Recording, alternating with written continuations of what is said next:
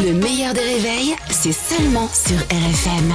RFM Limité à va bien 80 danser. avec Pascal Atenza sur RFM. Je te recommande de ne pas bafouiller. Bonjour Pascal. oui. Bonjour. Ouh là, la grosse Bonjour, pression ce matin. Bonsoir, bonjour Pascal. Ouais, bah. Qu'est-ce qui se passe N'importe quoi. On commence avec une bonne nouvelle pour la SNCF. Oui, la SNCF a été élue service client de l'année 2023 et seconde bonne nouvelle, la SNCF élue service client de l'année devient aussi la blague de l'année 2023. Ça c'est clair. La mairie de Paris qui annonce que le périph va passer maintenant à 50 km heure. Eh ben sympa, ça fait donc 50 km heure de plus que d'habitude. Euh, alors j'ai calculé, ah oui. Alors j'ai calculé 50 km heure. Il faudra à Anne Hidalgo 314 heures pour aller à Tahiti. Euh, à titre d'exemple, à Gaza, 200 000 habitants sont passés de Gaza Nord à Gaza Sud en 4 heures. Même en guerre, ça circule mieux à Gaza qu'à Paris. Euh, normalement, le périph' c'est limité à 70 km heure, mais c'est une légende urbaine. Il paraîtrait qu'un jour, un Parisien a atteint les 40 km heure sur le périph'. à mon avis, si on le pousse très fort, Philippe Croison, il peut y arriver. Sur une descente, il peut y arriver, mais un, automobili- un automobiliste, ça m'étonnerait. Le périph', c'est l'enfer sur Terre. C'est c'est tout le temps bouchonné. Un jour, j'ai amené mes enfants à la crèche. J'ai fait l'erreur de prendre le périph'. Quand je suis arrivé, ils avaient trouvé un boulot.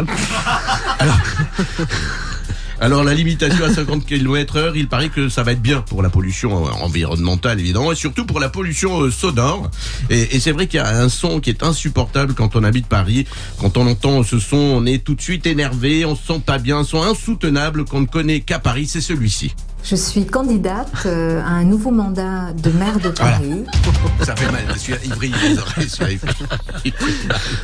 Retour sur l'affaire Joël Guerriot, ce sénateur accusé d'avoir drogué une députée. Oui, donc euh, retour à la salle de shoot, enfin au Sénat. qui, qui fait aussi pharmacie de garde le week-end, hein, faut le savoir. Alors Joël Guerriot accusé d'avoir mis de la drogue dans le, euh, le verre d'une députée afin d'avoir des relations sexuelles. Alors cette affaire nous rappelle de faire attention à ce qu'on met euh, dans son verre. Et je peux partager mon expérience parce que ça m'est arrivé. Je vais Ah être bon sérieux deux minutes. Euh, chez un ami, il m'a offert un jour un, un verre d'eau. Après une gorgée, j'ai été pris de malaise, de frissons, euh, de maux de ventre. Je me suis vu partir. Euh, C'était de l'épar.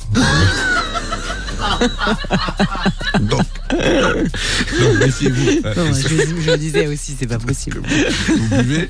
Euh, alors du Sénat à l'Assemblée nationale, il n'y a que 2 kilomètres et il faut 10 minutes à pied, mais avec euh, ce qu'il se met euh, dans le pif, Joël Guerriot le fait en 40 secondes et 10 centièmes.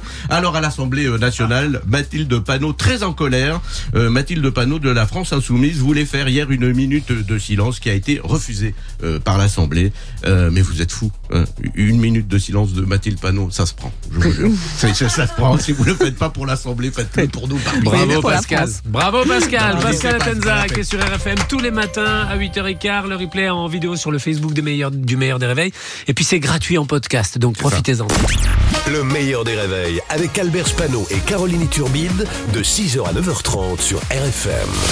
RFM